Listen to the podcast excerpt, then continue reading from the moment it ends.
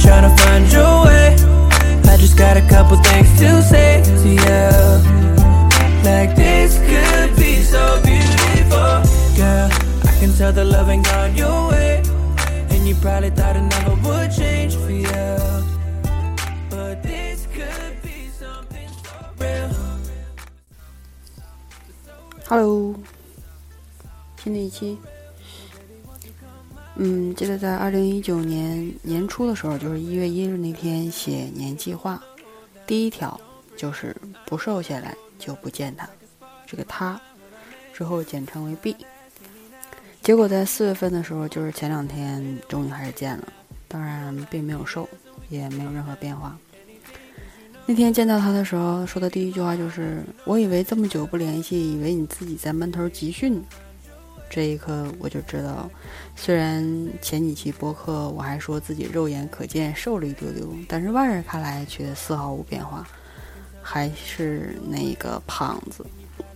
于是呢，心态就崩了。回家之后，把藏在犄角旮旯的薯片、冰箱里的点心、面包都来不及拿烤箱热一下，就冷邦邦，哎，硬邦邦、冷冰冰的往嘴里塞。与此同时，边塞边手机还点了外卖的炸鸡，就着蜂蜜芥末酱又吃了一只油腻腻的炸鸡，一整只。在那一刻，我知道我的暴食症又犯了。虽然之前已经坚持了两个月的健康饮食，每天少油少盐，一下子感觉吃这么重的炸鸡，不只是胃里撑的比较难受，而且就是已经撑到嗓子眼儿那种感觉，还是吃完之后还异常的恶心，因为可能实在是太油了。说身体之前已经适应了两个月的清淡饮食之后，一下子这样，胃有点受不了，真的受不了。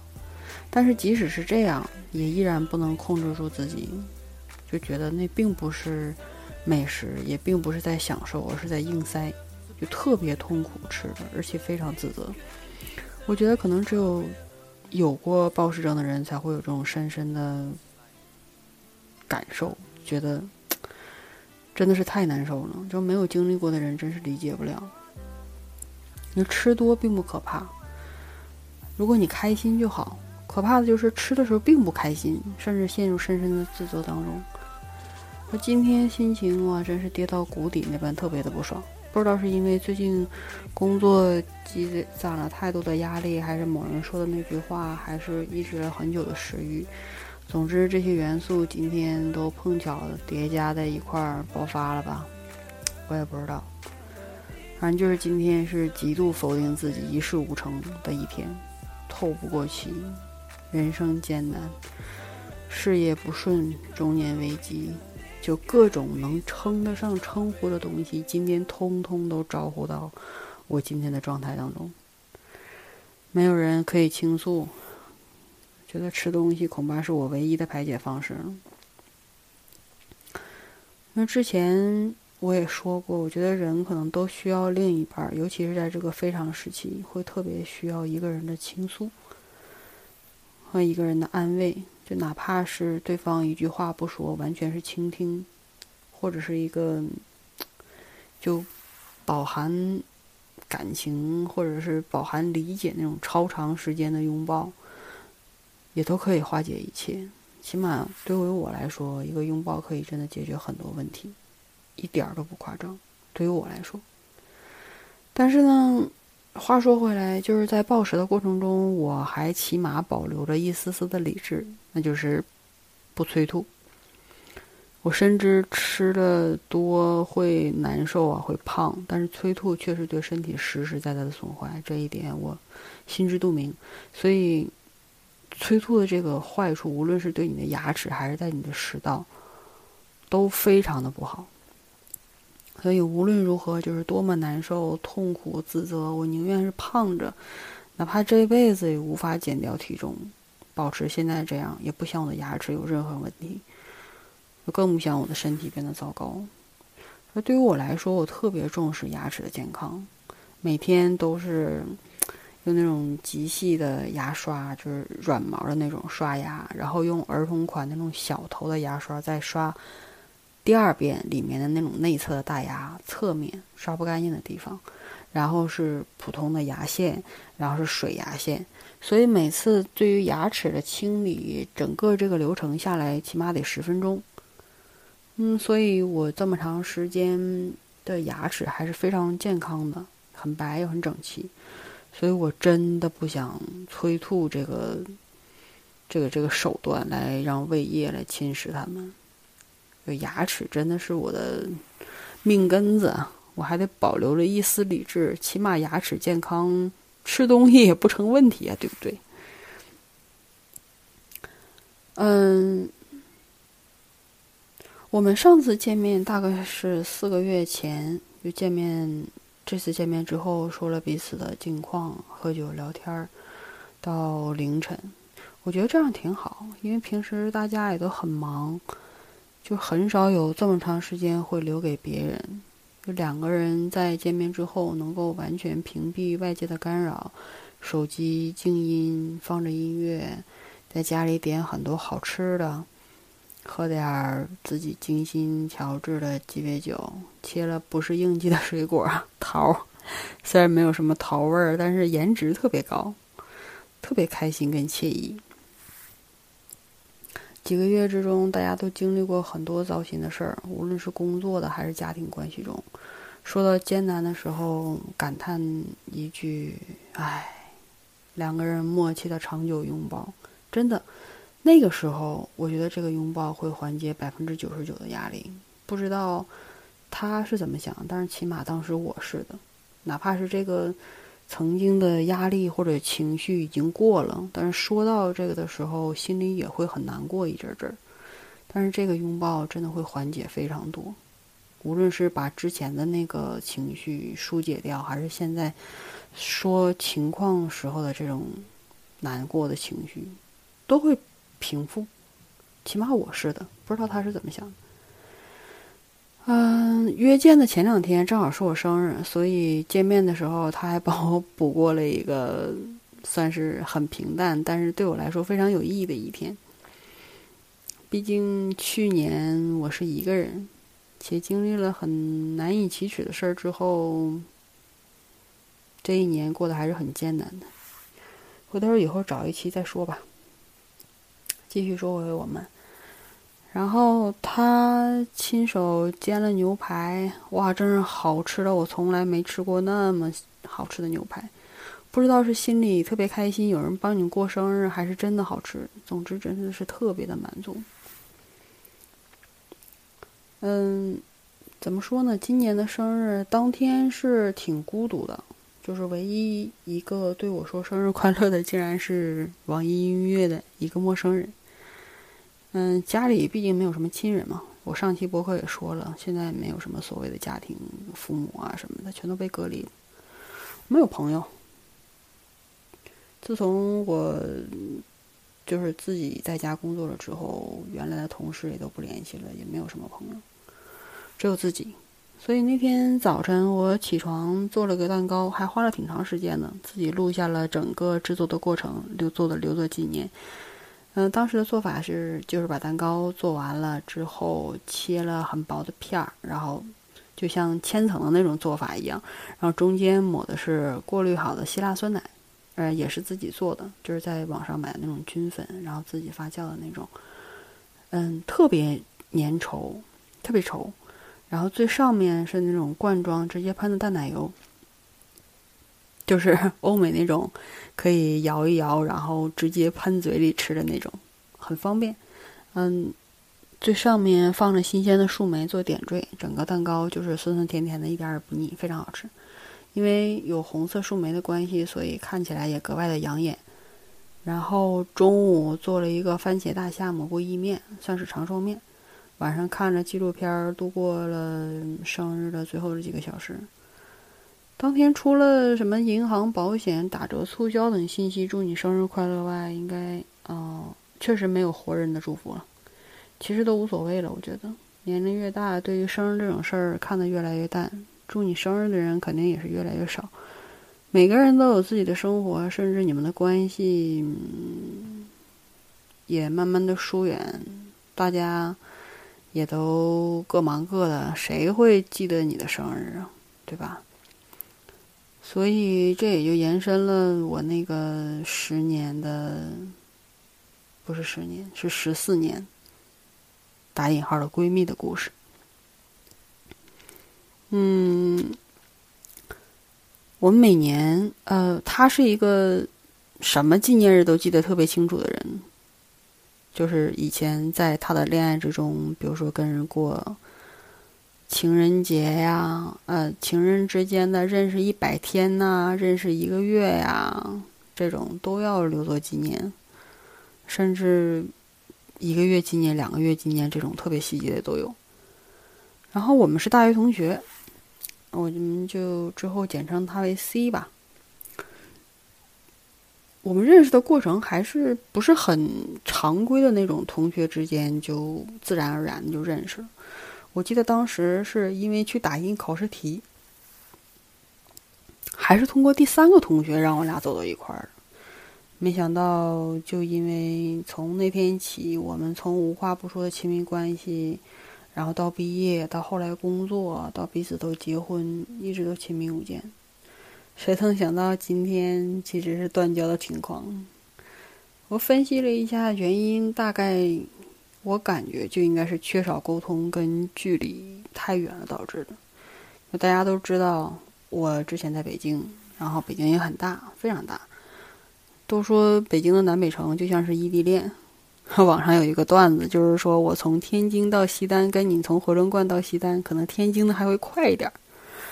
是，北京就是这么大，所以一年能见十次以上面的朋友，应该都绝对是真爱了。而我俩呢，我刚才想了一想，可能最近两年都没有见过世面这么多。我大概简单分析了一下我们之间，就是朋友之间的关系，不只是我们，就是有共同的交集，这点其实非常重要。比如我曾经跟 C 的关系，就是从同学开始有交集，到后来前后脚结婚，双方。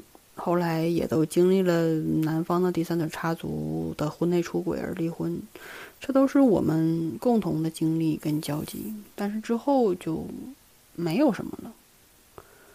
我们平时喜欢的东西也都不一样，他喜欢看综艺节目，国内那些，而且国内一些电视剧啊什么的，或者经常关注一些八卦。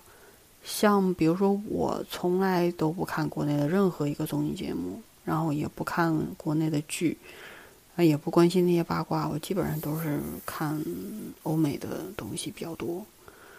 然后再加上住的比较远，见面很少，以及我性格也比较低调，不爱发 什么东西到朋友圈，而且我也不玩朋友圈。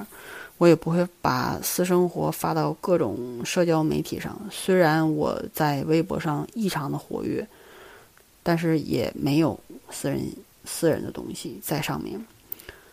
所以，如果我要是不主动跟别人说起我最近发生什么事儿的话，基本上就等于像人间蒸发了一样，好像谁也不认识我一样。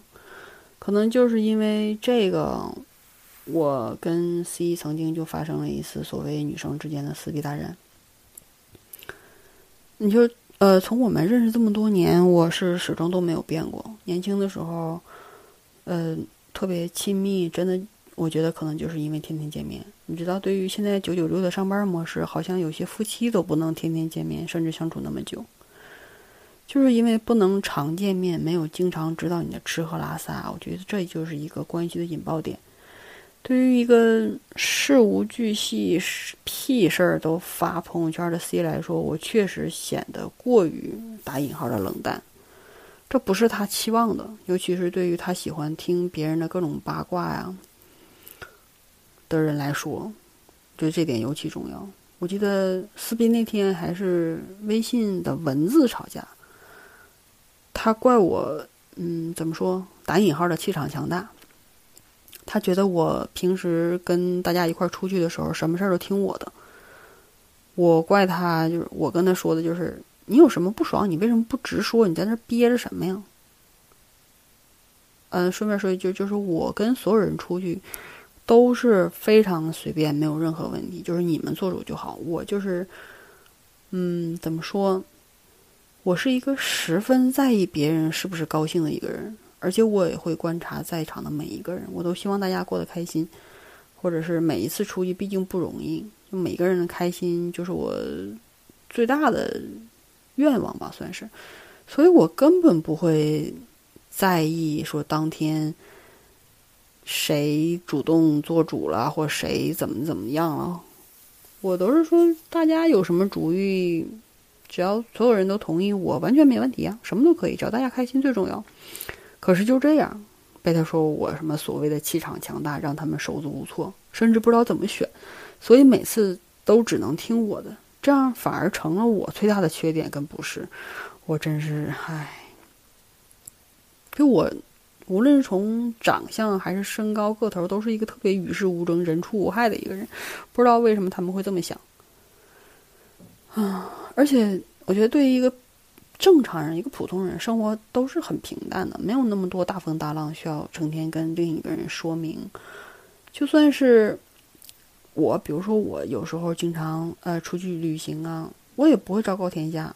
我谁都不会说，而且我身边发生什么事儿，只要是我能解决的话，就自己解决；能自己扛就自己扛，也不发朋友圈，也不需要求助任何人。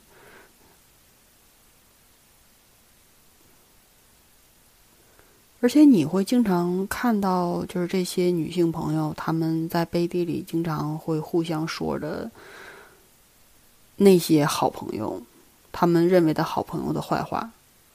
而在朋友圈呢，就是各种点赞的评论照片啊，你好漂亮啊，好可爱啊，什么好这个那那个，在朋友圈里就各种一片大好。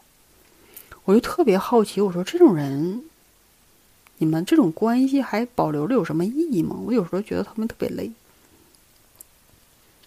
而且 C 特别双标。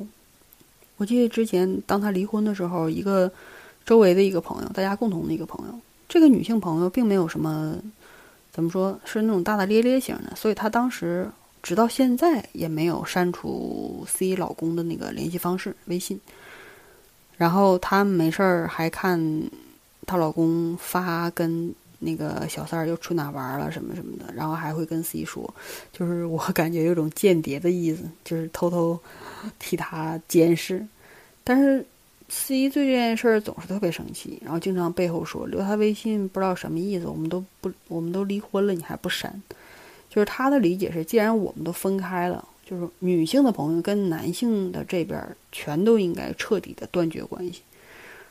而且这件事儿他特别特别介怀，但是表面呢却不说，跟这个朋友还是一片祥和。而我这儿呢，嗯。C 也没有删除我的另一半联系方式，但我觉得无所谓，你愿意留着就留着，跟我又没有什么关系。但是他却说留着万一有用呢？我说你随便吧，反正这种双标我觉得挺让人作呕的，一边骂着别人这样那样的，然后一边自己却照做。而我记得之前网上有一个段子，大概是就是说你手划破了，然后发个朋友圈，下面评论就说你要是再发慢点的话，伤口都愈合了。C 就是这样一个人，求点赞、求夸奖，屁事儿都发。而且就是因为这个点赞文化，本来刚开始微信刚火的时候，我还发过一阵儿的朋友圈，但是不是那种私人信息，都是发一些，比如说微博上看的特别好玩的事儿。然后后来就是因为这个点赞的问题，就是因为不经常给他点赞，然后他也生气，我后来就把朋友圈关了。直到后来。嗯，我又不点赞，然后又不评论，他又不开心，甚至我后来连微信都不用。所以现在有什么事儿，大家有什么事儿都短信或电话跟我联系。哎呀，真太受不了，特别累。然后最近漫威的那个复联四实在是火的不行，就是不管你是不是漫威粉，都肯定要去看一次，接受洗礼，说这样才不至于在人群中格格不入。嗯，就像如果你要连全游都不知道的话，你得是多 low 逼的一个人，多没逼格。说实话，我感觉我身边真的能称为漫威粉的，我认为只有我一个。当然，我认识的朋友比较少了。但是对于朋友圈文化善于经营自己的 C 来说，每次看完一部电影，都要在朋友圈写一篇写一篇豆瓣风格的影评，以展示自己的阅片量跟看完之后的感觉感受。就是实在让人觉得，嗯，一言难尽吧。就是你明确的知道，你认识他十多年了，你明确的知道他是什么样的人，却在朋友圈里建立一种不一样的人设，就特别没劲。你不知道这个人到底是怎么想的。你觉得这种人设，就是现在设立人设的人非常多，但是你设立之后，等另一个人跟你真的深交之后，发现你并不是人设当中的人。而且，比如说，我是一个就是从大概十岁左右就开始用香水的人，但是不是喷自己，就是熏屋子。嗯，就因为家里小时候家里有人经常去国外，所以买那些香水，当时并不认识什么牌子。现在回想起来，哎，就是什么迪奥那些之类的，就很很普通那种大众品牌。那当时觉得很高级啊，而且味道特别好闻。十岁的时候，那就八九十年代，还是怎么说挺高档的吧。但是等自从二十岁，呃，来北京跟 C 认识之后，我就再也没用过香水，只是因为他那个时候跟我说，最讨厌用香水的女生，喷香水的都是贱人。然后隔了有有一两年的时间，他就开始各种混入香水贴吧，然后自己也开始买。自己也开始用，唉，所以我的香水们也算解禁了吧。然后这种打脸的事儿，就是不只是香水这件事儿，也在每次失恋之后见面哭得昏天黑地的，然后声嘶力竭，最后说什么以后不会再爱了，然后一次又一次的打脸，打脸又打脸，真没意思，特别没意思。嗯，就是那天过生日，他也没跟我说句话。我觉得这十多年的关系基本上就就这么结束了吧。我觉得个性独立的人跟这种小女人真的应该不是一类，相处模式实在是太累了。我是一个不是很喜欢那种虚无缥缈，就眼睁睁的看着特假，然后还夸，还还能夸出来人的那种。就像那些导购们，明明你胖的跟猪一样，然后非要说你哇，亲爱的，你太瘦了，你穿的太好看了。我这种话我是绝对说不出来的。但是偏偏 C 就吃这套，所以就是，反正上次撕逼之后也也虽然和好了，但是哎，跟夫妻关系一样，破镜你就不能重圆了。所以这么多年，我也实在是太累了。那就互相默认的就歇歇吧，那就。我觉得再亲密的关系也需要保持适当的距离，给彼此更大的空间。所以有时候我很难想象，或者是很不理解那些想要很多朋友住在一块养老的想法。我之前听一期 podcast 的简历里说过有关友情的关系，嗯，说的是女性是 face to face。而男性是 shoulder by shoulder，所以对我来说，我并没有很想深入了解对方的隐私，甚至事无巨细的琐事。我觉得我跟 B 每次见面的这种方式，我特别开心。就我这种交友方式，当然更青睐于男性的这种方交友方式，就是大家喝喝酒、聊聊天儿，哪怕很久不见，也不会感到陌生，好像只是昨天没见而已的这种感觉，并不会因为时间的。间隔长，我们的关系就变了，但是却因为这种思维方式，让原本没有什么朋友的我来说，更加的没有什么朋友。就是我很享受一个人相处，也从心底里觉得，这份需要拼命努力维持的关系，是真的是浪费生命。有些人注定就不至于不值得你有任何付出。当然，我也特别羡慕那些能够共同进步、思想统一的小团体，那种特别幸福。很值得珍惜。嗯，sorry，继续说跟 B 见面的事儿。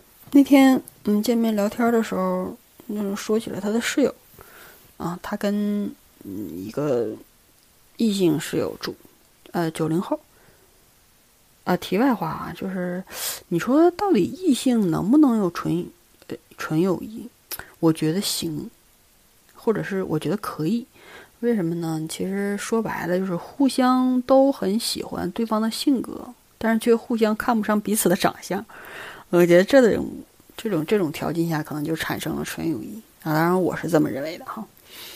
继续话说回来，就是他俩有时候在家的时候会也会喝酒聊天，毕竟是室友嘛。其实就是那种同居的、没有性生活的夫妻关系，没有什么太大的差别。然后，嗯。这种相处模式，感情看起来是很稳定的。毕竟谁都租过房子，有过室友，那种合得来的室友确实特别容易亲密无间。那长时间相处的同事，我觉得也是一样的道理。他说前一阵儿他那个小室友因为工作压力太大，回家之后什么二话不说就放声痛哭。两人喝酒坐下聊聊天儿之后。就彼此畅想了一下两人的未来。出乎我想象的是，他们口中的他口中的那个未来是他们俩的。我真的以为就是简单的聊天、倾诉和互诉衷肠，然后就是明天又是新的一天，然后继续艰难的努力的过日子、上班。可是他们俩聊的是那种实打实的未来，就两个人给彼此的工作有一个时间线，是两年。两年后，如果两人不行，两人合伙去做生意，然后很具体的还是餐饮，对，非常具体。你就听到这个的时候，我想起我多年前曾经也有过几任室友。嗯，我的那个几任室友，所以我理解的那种所谓室友之间那种亲密的感觉，无论是同性还是异性。我记得我那几任室友关系都非常好，而且当时很很特别的是，就是无一例外都比我大个五六岁。可能我那个时候，可能就跟同龄人不太一样，思想比较成熟，我也不清楚。反正就是大家那种相处的感觉特别好。我记得那个时候大家都上班工作，然后每天即将下班的时候都会联系，无论是短信还是电话。对，那个时候没有微信这个东西，还是时间比较早。呃，就是每天问下班几点啊，晚上吃什么呀？说明今天开不开心。或者是有没有什么糟心事儿，或者什么开心事儿，要不然在哪儿见个面喝喝酒什么的，或者某天谁要是早下班回家了，会提前做一桌子饭菜，然后等着对方下班。我那种每天有人等你下班回家吃饭的感觉，真的特别好，真的特别好。然后周末聊天儿。牵手逛街，升职加薪的时候也会庆祝，然后被办公室同事欺负啊、算计啊，也会帮忙出主意。是这些我都经历过，我跟他们有着同样的计划，也计划着我们的未来。可是那个时候年轻，那个时候不懂。可是时间长了之后，经历过几任之后，你就懂了，因为人总是要分开的。无论是对方找到另一半要结婚，还是换工作地点要搬家，甚至或是房租涨价了接受不了，索性就走了。毕竟，嗯，就是这种情况。然后至于我们之间的关系呢，就毕竟大家住了这么多年，刚开始肯定是保持联系的嘛，而且隔三差五的会见面吃饭、聊聊天、说说近况。可时间长了呢，彼此会有新的室友，碰到合适的人，也会继续。如果碰到合适人的话，也会继续重复你们之间曾经重复的那个过程，所以慢慢的你们之间就没有了共同的生活空间跟话题，之后关系自然也就疏远了。所以同事也是一样的道理，包括朋友、发小、闺蜜等等各种关系，都输给了最后没有交集。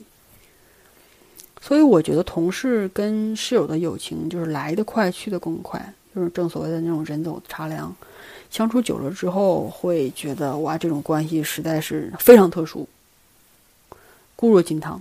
其实吹弹可破，分开了就是分开了，只是身在其中的人并不懂这个道理。同事永远不能成为朋友，室友也只是一块平摊房租而已。别想太多，更别给自己加戏。这就是我对两者关系的总结。啊，本期乱七八糟的说了一堆，也没有什么太多的主题，就是对最近一个最近一阵儿小小的总结吧。可能近期 iTunes 会上线我的播客，就特别期待。虽然录下来的每一期都只是为今后自己做一个记录，不是给别人为听，给不是给别人听的为主要目的的才录这些东西。但是假如能在 iTunes 上线的话，还是特别兴奋。然后编呃这期。